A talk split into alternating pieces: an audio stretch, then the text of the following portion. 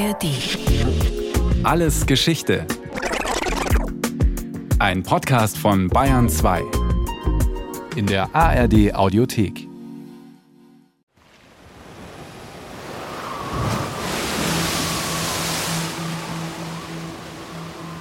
Nicht lange mehr eilte das laufende Schiff. Denn mit einmal kam laut brausend der West mit fürchterlich zuckenden Wirbeln. Plötzlich zerbrach der Orkan die beiden Taue des Mastbaums. Der Mast fiel krachend zurück und die Last des Fallenden stürzte hinten im Schiff dem Steuermann aufs Haupt. Da schoss er, ähnlich dem Taucher, köpflings herab vom Verdeck. Der Geist entwich den Gebeinen. Und nun donnerte Zeus, der hochgeschleuderte Blitz schlug schmetternd ins Schiff. Und die Freunde stürzten vom Schiff, und ein Gott nahm ihnen die Heimkehr. So liest man in Homers Odyssee über die Gefahren der Seefahrt im frühen Griechenland. Bei der Odyssee handelt es sich bekanntlich um eines der ältesten Werke der abendländischen Literatur. Genauer gesagt, um ein im 8. oder 7. vorchristlichen Jahrhundert schriftlich fixiertes Heldenepos. Und genau zur selben Zeit setzte auch das ein, was man heute die große griechische Kolonisation nennt. Der Althistoriker Professor Johannes Nollet von der Kommission für Alte Geschichte und Epigraphik des Deutschen Archäologischen Instituts in München. Griechische Kolonisation ist die Expansion der Griechen aus ihrem angestammten Lebensraum, also dem heutigen, mehr oder weniger dem heutigen Griechenland, in die gesamte Mittelmeerwelt. Und am Ende steht dann das Wort von Platon, die Griechen sitzen nun wie Frösche um einen großen Teich herum. Genau genommen saßen die Griechen am Ende sogar um drei große Teiche herum. Denn außer den Mittelmeergestaden besiedelten sie zwischen der Mitte des 8. und der des 6. Jahrhunderts vor Christus nach und nach auch noch die Küsten des Schwarzen und des Marmarameers. Was aber haben die Abenteuer, Gefahren und Strapazen, die der Sagenheld Odysseus während seiner Irrfahrt auf hoher See erdulden musste, mit der Ausbreitung des Griechentums im Mittelmeer und im Schwarzen Meer zu tun? Eine ganze Menge. Denn Homer goss zwar Sagenstoffe aus der bereits weit zurückliegenden, um 1200 vor Christus untergegangenen mykenischen Epoche in Versform, aber die technischen und gesellschaftlichen Gegebenheiten, die in den Epen Ilias und Odyssee geschildert werden, entsprachen häufig denen seiner eigenen Zeit. Das galt auch für die Seefahrt. Deshalb kann man sich anhand der Schilderungen in der Odyssee auch ein recht gutes Bild davon machen, welch großes Wagnis die Seefahrt zur Zeit der griechischen Kolonisation dargestellt haben muss. Wahrscheinlich spiegelt die Odyssee die Ängste der Kolonisation. Da kommt natürlich das ganze Seemannsgarn, da sind die Sirenen, wilde Frauen, die wie Geier auf einen stoßen, zusammenklappende Felsen, irgendwelche schönen Damen wie die Kirke oder die Kalypso. Das alles sind diese Bedrohungen, die man sich dann noch ausgemalt hat. Es gibt auch einige interessante Vasen, die den Schiffbruch darstellen, wo schon die Fische kommen und die Männer auffressen. Alles das ist das, was auch mit der Kolonisation verbunden ist. Warum aber kamen die Griechen überhaupt auf die Idee zu expandieren und sich solchen Gefahren auszusetzen? Zur Beantwortung dieser Frage muss man etwas weiter ausholen. Um das Jahr 1200 vor Christus brach nicht nur die frühgriechisch-mykenische Kultur zusammen. Zur selben Zeit fielen auch mächtige Reiche wie das der Hethiter und selbst Ägypten geriet gewaltig unter Druck. Schuld daran waren die sogenannten Seevölker, die den Historikern bis auf den heutigen Tag viele Rätsel aufgeben.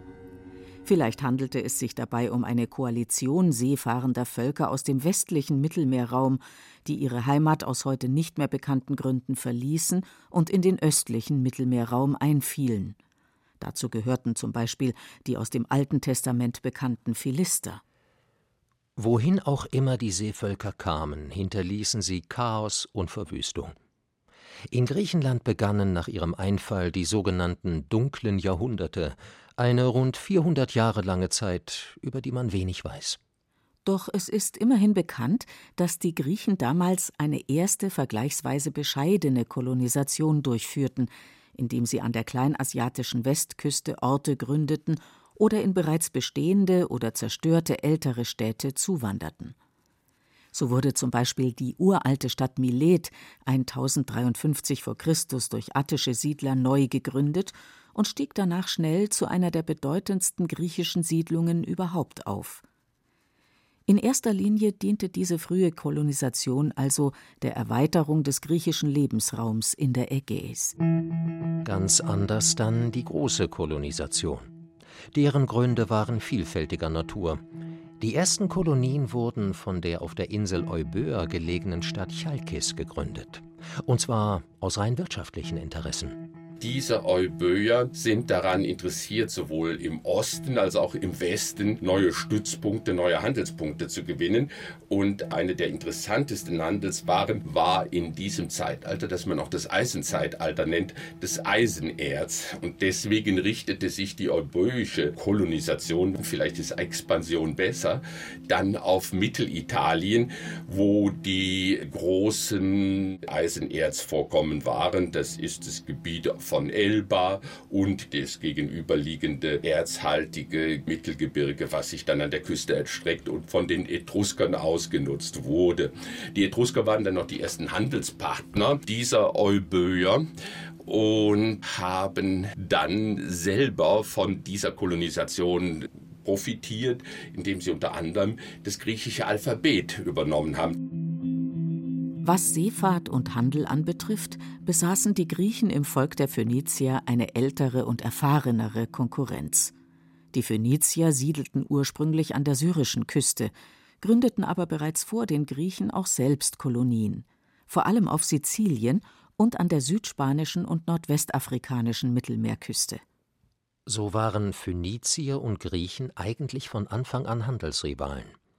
Doch vertraten die beiden Ethnien im Wirtschaftsleben völlig unterschiedliche Philosophien.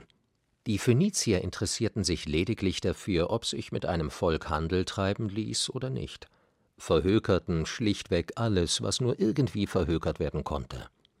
Und wenn zum Beispiel ein ägyptisches Original gerade nicht lieferbar war, stellten sie kurzerhand eine Raubkopie davon her. Anders die Griechen. Sie teilten die Welt im Lauf der Zeit immer stärker in Hellenen und Barbaren ein, wobei das Wort Barbar abfällig klingen sollte. In griechischen Ohren klangen die Laute fremder Sprachen alle wie Barbar, also wie Blabla oder gar nur wie ein im Topf brodelndes Süppchen. Vielleicht waren die Griechen auch etwas überheblich. Am liebsten verkauften und tauschten sie auch fast nur Griechisches, griechische Keramik, griechisches Metallgeschirr, griechischen Wein, griechischen Nippes, griechisches Olivenöl. Trotz der Handelskonkurrenz verstanden sich Griechen und Phönizier zu Beginn der großen Kolonisation jedoch erstaunlich gut. Auf Ischia zum Beispiel legten aus Euböa stammende Kaufleute schon Anfang des 8. Jahrhunderts den Handelsstützpunkt Pitekusai an. Dort lebten sie mit Phöniziern sogar zusammen und lernten von ihnen wissbegierig nautisches und handelstechnisches Know-how. Ähnliches gilt vermutlich auch für ein paar südspanische Handelsplätze. Ebenfalls zu Handelszwecken legte die Stadt Milet viele Stützpunkte im Schwarzen und im Marmarameer an, um dort Waren gegen Getreide und Stockfisch einzutauschen. Und wie die Euböer im Mittelmeer luden auch sie dabei oft Bürger anderer Poleis ein, sich an der Kolonisation zu beteiligen, weil sie selbst nicht über genügend Leute verfügten.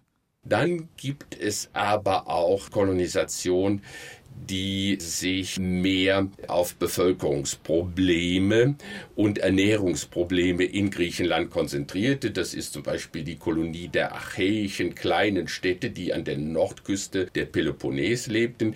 Die haben dann später im Gefolge der euböischen Kolonisation es vor allen Dingen darauf abgesehen, neues Fruchtland und neues Siedlungsland für ihre Leute zu gewinnen. Am Ende der dunklen Jahrhunderte wuchs die Bevölkerung im griechischen Mutterland stark an. Indes war Griechenland gar kein einheitliches Staatswesen, sondern in unzählige, meist sehr kleine Stadtstaaten zersplittert, die sogenannten Poleis. Zu Beginn der Kolonisationszeit handelte es sich bei den Städten freilich nur um etwas zu groß geratene Bauerndörfer. Die Landesnatur war überdies gebirgig und zerklüftet, die Anbauflächen entsprechend klein. Nur wenige Poleis besaßen ein ausreichend großes Hinterland. Athen zum Beispiel, das sich an der Kolonisationsbewegung deshalb so gut wie gar nicht beteiligte. Oder Sparta, das nur Tarent in Süditalien gründete. In den kleineren Poleis litten dagegen viele Menschen regelrecht Hunger. Erbteilungen zerstückelten den landwirtschaftlichen Besitz zusätzlich und verschärften dadurch das Problem. Deshalb empfahl zum Beispiel Homers Dichterkollege Hesiod, der selber ein Bauer war, den Hof nur einem Sohn zu vererben. Um des Vaters Besitz zu bewahren, soll's nur ein einziger Sohn sein, nur dann wächst im Hause beständig der Wohlstand. Die nachgeborenen Söhne gingen dann natürlich leer aus. Im schlimmsten Fall wurden sie, wie auch viele Mädchen, kurzerhand auf dem Marktplatz oder vor einem Tempel ausgesetzt ein Schicksal, das oft direkt in die Sklaverei oder Prostitution führte. Oder sie standen mittellos auf der Straße, wo sie das Heer der Unzufriedenen vermehrten und damit politisch unbequem wurden. Es kommt zu Problemen, die der Adel lösen muss. Wir haben in der Zeit noch ein Adelsregiment und die Adligen sehen ihre Herrschaft bedroht und wollen die unzufriedenen Bürger aus ihren Städten herausbekommen und dann starten sie Kolonisationsunternehmen. Man hat ausgerechnet, dass für die erfolgreiche Gründung einer Kolonie alias Pflanzstadt mindestens 200 bis 500 Männer nötig waren. Diese begaben sich zu Beginn der Kolonisationsbewegung auf kleinen Nussschalen mit durchschnittlich 20 Mann Besatzung aufs offene Meer hinaus. Hinzu kam allerlei Nutzvieh sowie Saatgut, Proviant, Werkzeug, Waffen etc. Nur Frauen waren meistens nicht an Bord. Die besorgten sich die Aussiedler erst in der neuen Heimat. Mitunter in gutem Einvernehmen, häufiger jedoch durch brutalen Raub. Da nicht alle Kleinstädte 200 Mann zur Anlage einer Pflanzstadt stellen konnten, fanden sich häufig zwei Poleis zu einem gemeinsamen Auswanderungsunternehmen zusammen. Anführer der Aussiedler war ein meist dem Adel der Heimatstadt entstammender Adliger, der sogenannte Eukist oder Ktistis. Wenn sich zwei Poleis zu einer gemeinsamen Neugründung verstanden, gab es eben zwei solche Eukisten. Diese Eukisten bzw. Ktisten spielten insofern eine Sonderrolle unter den Aussiedlern, als sie die geografische Lage der Neugründung festlegten, in der neuen Heimat die politische Führung übernahmen und das Land verteilten. Heute mag es befremdlich klingen, aber für diese Leistungen wurden die Eukisten als Halbgötter verehrt, denen man auf der Agora, dem Markt und Hauptplatz der Neugründung, sogar richtige Tempel errichtete denn im antiken Griechenland hing der Himmel wesentlich tiefer als heute. Da konnte man es erheblich leichter zum Halbgott bringen, als heute beispielsweise in der katholischen Kirche zum Seligen oder Heiligen. Indes war der antike Mensch, anders als der heutige, nicht säkularisiert, sondern wirklich zutiefst religiös. Deshalb suchten die Eukisten vor der Abfahrt gern das gesamtgriechische Apollonheiligtum von Delphi auf – um göttlichen Rat in Form eines Orakelspruchs für ihr geplantes Unternehmen einzuholen. Manche Forscher mutmaßten deshalb, Delphi sei ein regelrechtes Instruktionszentrum für die Kolonisten gewesen. Und die berühmte Pythia sowie die übrige Priesterschaft hätten genaue geografische und technische Anweisungen für Neugründungen erteilt und somit die große Kolonisation gleichsam gesteuert und geleitet. Das ist sicher falsch. Richtig ist hingegen, dass die Apollo-Priesterschaft aufgrund der vielen Besuche von Immigrationswilligen besonders gut über die Verhältnisse im Mittelmeer und im Schwarzen Meer Bescheid wusste und aufgrund dessen wertvolle Tipps und Hinweise geben konnte. So weiß man zum Beispiel, dass um 630 v. Chr. auf der Insel Thera, heute besser unter dem Namen Santorin bekannt, große Hungersnot herrschte woraufhin das Orakel von Delphi den Santorinern empfahl, an der libyschen Küste die Stadt Kyrene zu gründen. Für die Siedler erwies sich dieser Rat als segensreich, für die einheimische Bevölkerung jedoch überhaupt nicht. Der Geschichtsschreiber Herodot berichtet darüber Zu Lebzeiten des Gründers und Königs Battos, der an die 40 Jahre herrschte, Und auch noch zur Zeit seines Sohnes blieben die Kyrenäer nur so viele, wie sie anfangs gewesen waren. Aber während der Regierung des dritten Königs forderte die Priesterin in Delphi sämtliche Griechenstädte durch einen Orakelspruch auf, Siedler nach Libyen zu entsenden. Da fand sich eine große Menschenmenge in Kyrene ein, und man nahm den benachbarten libyschen Stämmen einen großen Teil des Landes weg und beraubte und vergewaltigte die Libyer. Das Umland wurde, wenn man es erobert hatte, verteilt. Man brauchte auch Arbeitskräfte. Man hat versucht, die ursprüngliche Bevölkerung zu versklaven oder in Abhängigkeitsverhältnisse reinzubringen. Man hat die Frauen meistens geraubt. Die griechische Kolonisation, das ist nicht stille Einfalt und edle Größe, sondern absolute Brutalität und Ausnutzung einer technischen Überlegenheit. Professor Johannes Nollet erklärt die bei einer Neugründung meist angewandte Vorgehensweise. Erst besetzte man eine der Festlandküste gegenüberliegende Insel oder Halbinsel, erkundete die genauen Verhältnisse und ging dann gegen die Festlandbewohner mit einer neuen Kampftaktik vor. Wenn man an Land geht, dann ist dieses Land nicht unbewohnt, sondern dann kommen genau wie im wilden Westen die wilden Indianer in Gestalt dieser einheimischen Stämme und die Griechen haben diese Kolonisation nur durchführen können, weil genau in dieser Zeit auch eine militärtechnische Erfindung der Griechen zu datieren ist, nämlich die Entstehung der Schlachtphalanx, wo nicht mehr der Einzelkämpfer da ist, sondern eine aufgefädelte Reihe von Kämpfern, die sich gegenseitig schützt, wie eine Walze, das bedeutet nämlich Phalanx, über die wilden, einheimischen, ungeordnet kämpfenden Stammeskrieger dann hinwegwälzt. Das war die Voraussetzung. Indes war diese Taktik nur dort erfolgreich, wo der Gegner tatsächlich militärtechnisch unterlegen war. In direkten Auseinandersetzungen mit ebenbürtigen oder gar überlegenen Gegnern wie Ägyptern oder Phöniziern dagegen zog man schon aufgrund der zahlenmäßigen Unterlegenheit der Siedler regelmäßig den kürzeren und konnte auf deren Terrain nur dann erfolgreich Pflanzstädte gründen, wenn es der Gegner ausdrücklich wünschte. Ansonsten erging es einem wie Odysseus und seinen Gefährten bei den Leistrigonen.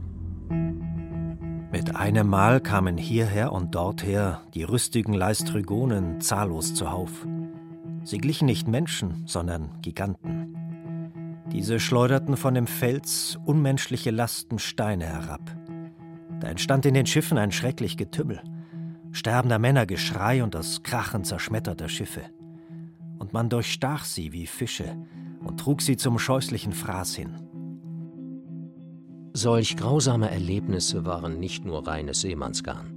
Als sich um 680 vor Christus Siedler aus Paros auf der Insel Tassos einfanden, hatten sie ständig mit den Thrakern auf dem Festland zu kämpfen, die Gefangene routiniert zu skalpieren pflegten. Im Idealfall verlief die Kolonisation freilich ganz anders. Man legte am fremden Gestade völlig unbehelligt an, errichtete zuallererst einen Altar für die Götter, vorzugsweise den delphischen Apoll, opferte darauf das Feuer und das Häufchen Erde, das man aus der Heimat mitgebracht hatte. Denn die Kolonie bildete zwar eine eigenständige Polis, blieb der Mutterstadt jedoch in kultischer und traditioneller Hinsicht für immer verbunden. Dann machte man sich daran, die Pflanzstadt mit Leben zu füllen. Zu diesem Zweck entwarf man den Grundriss auf dem Reißbrett, indem man über das fragliche Terrain ein möglichst rechtwinkliges Straßennetz legte. Aus diesem sparte man ein großes Geviert aus. Das blieb der Agora vorbehalten, dem zentralen Versammlungs- und Marktplatz sowie den Tempeln für die Götter und den Eukisten. Die Häuserplätze innerhalb der Stadt, die wurden dann ausgelost. Das heißt dann Kleros. Man zog ein Los und dann bekam man den Platz. Da fängt eine gewisse Form der Demokratisierung an. Alle Leute sind gleich, wobei sich das, wie immer bei solchen Gleichheitsversuchen, nicht lange hält. Wir haben eine schöne Geschichte bei der Kolonisation von Syrakus, die von Korinth ausging. Da hat schon auf dem Schiff ein Mann beim Spielen seinen Kleros verloren. Also das ist das üblich Menschliche. Der eine ist geschickter, der andere ist sparsamer und so weiter, sodass sich also solche Strukturen, die auf Gleichheit beruhten, doch nicht lange gehalten haben. Dann haben die anderen Kleroi dazu erworben und so weiter. Und dann war es dann bald mit der demokratischen Gleichheit in der Stadt dann aus. Zweifellos sind auch viele Kolonisationsversuche kläglich gescheitert. Weil sie von der einheimischen Bevölkerung verhindert wurden, weil die Zahl der Siedler zu gering war, weil die Saaten nicht aufgingen, weil man nicht an Frauen kam. Aber solche Rückschläge fanden in den ohnehin nicht sehr üppig sprudelnden Schriftquellen kaum Niederschlag. So präsentiert sich die griechische Kolonisation im Nachhinein als eine einzige Erfolgsgeschichte. Und irgendwie war sie das ja auch. Sevastopol auf der Krim, Istanbul am Bosporus, Trapezunt an der südöstlichen Schwarzmeerküste, Neapel, Tarent, Syrakus, Messina, Koper, Marseille, Nizza und so weiter und so fort. All diese und noch viel mehr berühmte Städte wurden von griechischen Kolonisten gegründet. Zur rein geografischen kam noch eine weitere, viel bedeutendere kulturelle Dimension hinzu.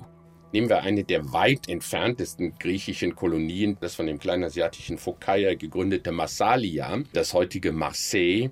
Dieses Massalia hat durch den gesamten Handel mit den keltischen Regionen auch das Keltentum bis nach Deutschland massiv beeinflusst.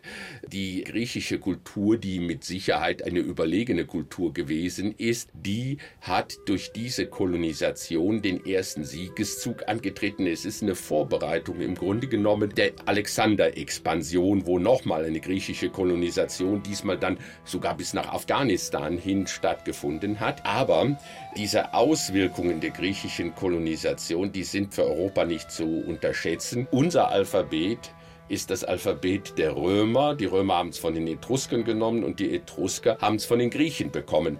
Also solche wichtigen kulturellen Ergebnisse hat diese griechische Kolonisation gezeitigt und ist insofern für die kulturelle Entwicklung von Europa eine der ganz entscheidenden Punkte gewesen.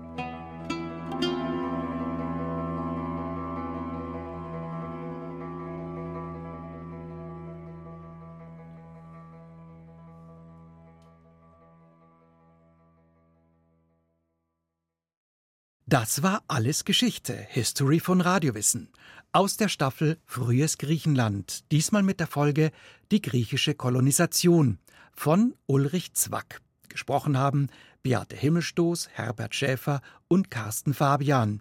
In der Technik war Ursula Kirstein, Regie Martin Trauner, Redaktion Thomas Morawetz. Lust auf noch mehr Geschichte? Dann können Sie oder könnt ihr alles Geschichte History von Radiowissen abonnieren. In der ARD Audiothek oder überall, wo es Podcasts gibt. Und wer noch mehr zum Thema hören oder schauen möchte, dann lohnt sich ein Blick in die Show Notes.